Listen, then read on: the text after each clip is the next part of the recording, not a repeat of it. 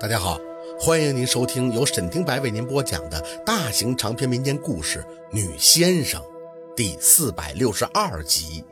缘。这次去医院没再闹得轰轰烈烈的，陆佩着嘴角一路都洋溢着得意的笑，陪着宝四做了检查，结果一出来还是刚一个月。也不知道这医生是不是太不常看到这大神笑了，所以每个人都紧张的够呛。很简单的检查，愣是反复的确定，生怕出了错。还得宝四轻声的安慰，说自己都有两个了，有过经验。检查结果单，陆佩还跟第一次看到似的，恨不得给那张纸看穿了。确定无误，才送他回家，也不让他回工作室了，说是今天得回家养胎。开车的时候还问：“哎，四宝，你不夸夸我呀？”宝四转过脸看他，夸你什么呀？能干？给自己下套啊？不过这孩子也不算是意外的产物。这大神在孕期都不太注意，一勾子就上听，何况是分别了两年，这早上晚上的来，那不怀才怪呢。哎，我说陆佩，你真让我生个足球队呀？宝四看着他牵着嘴角的侧脸开口。可是陆佩吐出口气，看着宝四笑笑，拉过他的手。这个孩子呀，就当老天爷补偿我没有陪你生产的遗憾吧。生孩子那么辛苦，我怎么舍得你继续遭罪呀？那以后要怎么避？知道陆佩不喜欢那个套套。他还不让宝四吃避孕药，说是对身体不好。这么正常来的话，安全期又未必安全。寻求自然的话，那不是得？陆佩笑了，攥紧宝四的手。哎，你是又要开始孕期敏感了吗？哎呦，我得赶紧给庞庞打好招呼，千万别写什么泪如雨下了。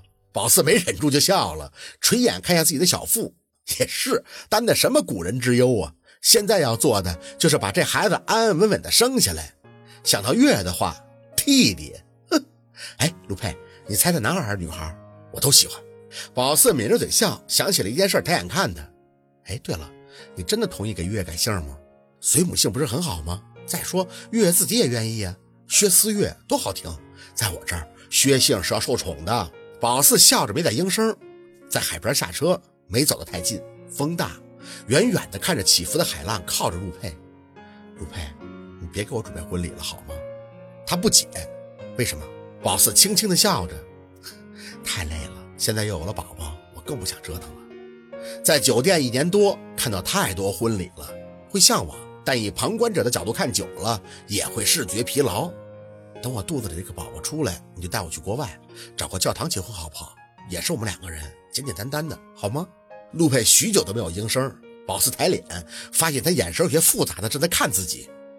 我不想委屈你，你知道我。我喜欢呀，宝四强调，腻了几分语气。陆佩，陆佩只能妥协。好吧，婚礼呢，暂时先等到孩子出生以后再议。宝四嗯了一声。其实他心里最真实的想法是，不需要去刻意追求某种完美，因为人生本身就是不完美的，顺其自然才是最乐活的人生态度。视线轻跳。宝四看到云层微微有些涌动，脑子里有了感觉，顺着方向，大拇指在食指和中指上轻轻的点画，眼睛随着云动，耳边惊闻低吼，云朵碰撞，隐约划出一道蜿蜒如同薄雾的青云。龙，嘴里呢喃着，手指点到巽庭。木，山人归来，说什么呢？心头无端的激动。宝四看见陆佩，马蛟龙回来了。我知道，陆佩应了一声，搂着宝四的肩膀，对这话题不是太感兴趣的看着远处的海岸线。卓景给我来电话了，他跟你说什么了？陆佩微微笑笑，哼，让我帮他哄老婆。什么？宝四没太明白，有些八卦的看着陆佩，勾起嘴角。卓总怎么能哄老婆呀？我特别好奇。哎，陆佩真是一言不合就开爆啊！垂眼看着宝四，别人好奇我怎么哄老婆呢？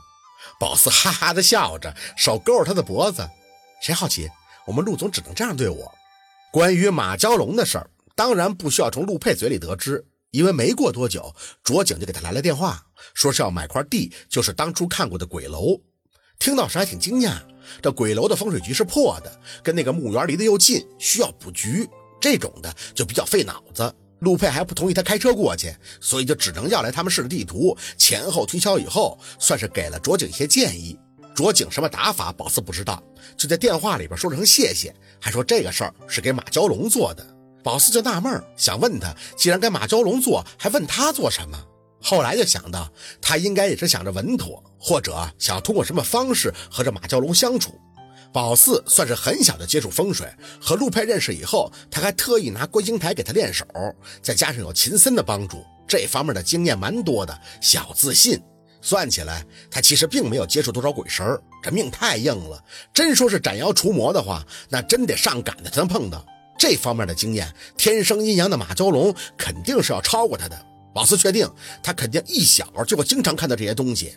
这么一看，卓景那一身的邪骨也是经常碰到这些东西的。所以，卓景小时候那种无助的心理恐惧，只有马蛟龙能够了解。再加上他们也是从小就认识。想到这儿，宝四呼出口气，坐在沙发上，看着正在陪孩子玩的陆佩，轻轻地牵起了嘴角。缘分真是命中注定的。十一月份，马蛟龙的名字再次跃上了新闻版面。这次报的则是他和卓景结婚的事情。那些无良小编拿马蛟龙阴阳人说事儿的新闻，宝四全没看。不过还是有靠谱的媒体的。大大的头条看得宝四自己都不自觉的勾唇。最帅阴阳师情归卓氏继承人，恭喜二人喜结良缘。良缘，喜欢这个词。关于他们俩领证的事情，宝四其实从陆二嘴里知道的。他说卓景还要介绍他们认识，宝四拒绝了。越来越不喜欢刻意，只让陆二转告卓景随缘。就在宝四肚子要显怀的时候，算是第一次见到了马蛟龙，是在他和卓景补办的婚宴上。听闻二人领证以后，就去国外结的婚。因为马蛟龙秉持低调，再加上也讨厌媒体搞事儿，并没有大肆的操办，所以这个婚宴顶多算是内部鬼请。地点呢，就在省城陆二家的酒店，氛围很轻松的西式婚宴。音乐声在空气中微微的流转，金色的宴会大厅四处都透着低奢的味道。大家随意的走动，小声的聊天谈笑。宝四的身体有些沉，吃不下什么，还得顾着看着两个小家伙。还好，安九和小六也跟他一起来了。一来是为了看看这个当年的红人阴阳师马蛟龙，二来呢也是帮着宝四看着这两个小毛头。舅舅，新娘子什么时候出来呀？思月玩了一会儿，就看见小六眨巴着眼问道。一听说来参加婚礼，就卯着劲儿要当花童，因为他喜欢花。还是陆二说这个结婚和他舅妈的那个不一样，才把岔给打过去。一会儿就出来了啊！小六指了指大厅里边的旋转楼梯，一会儿那新娘子从楼梯上面下来，万众瞩目的。舅舅，那啥叫万众瞩目啊？小六憋着笑，捏捏那小脸儿，就是醉儿啊，像月月这么醉儿，大家都爱看。四月就咧着嘴笑，我醉儿，那哥哥呢？宝四站在旁边和安九对看了一眼，就忍不住的笑。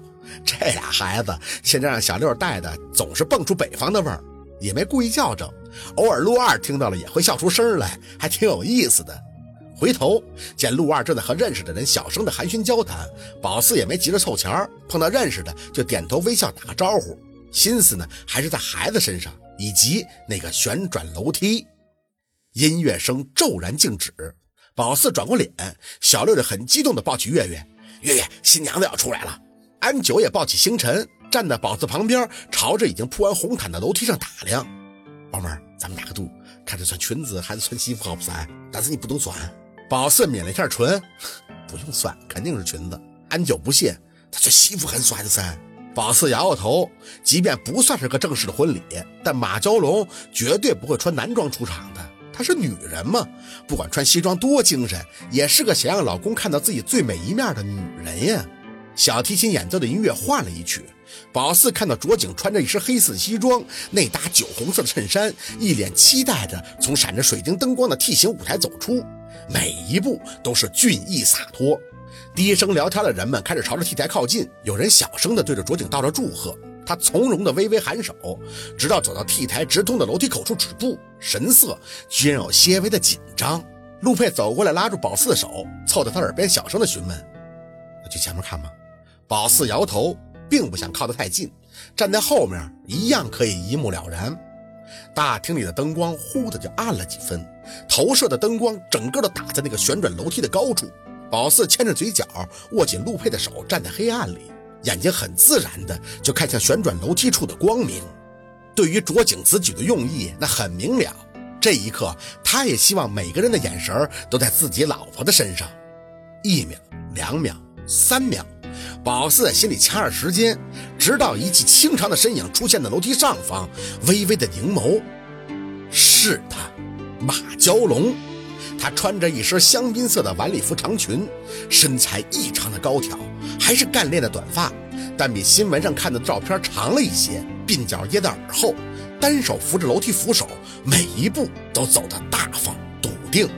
很淡的妆，除了无名指上的钻戒，并没有佩戴其他的珠宝，真是应了小六那四个字：万众瞩目。或许是他的嘴角沉着的微笑，养或者是从他眼神里溢出的幸福。清俊的五官，透着英气的眉眼儿，阴柔却又清冽的气质，让人看了就移不开眼。随着他下楼，卓景对他伸出了手，灯光一去，从卓景的脸上看到了满满的幸福感。他不再是宝四印象里的那个世纪大冰川了，看着马蛟龙，他的眼里只有他。那些默默的情谊，让偌大的宴会厅都顷刻间春光明媚，繁花盛开。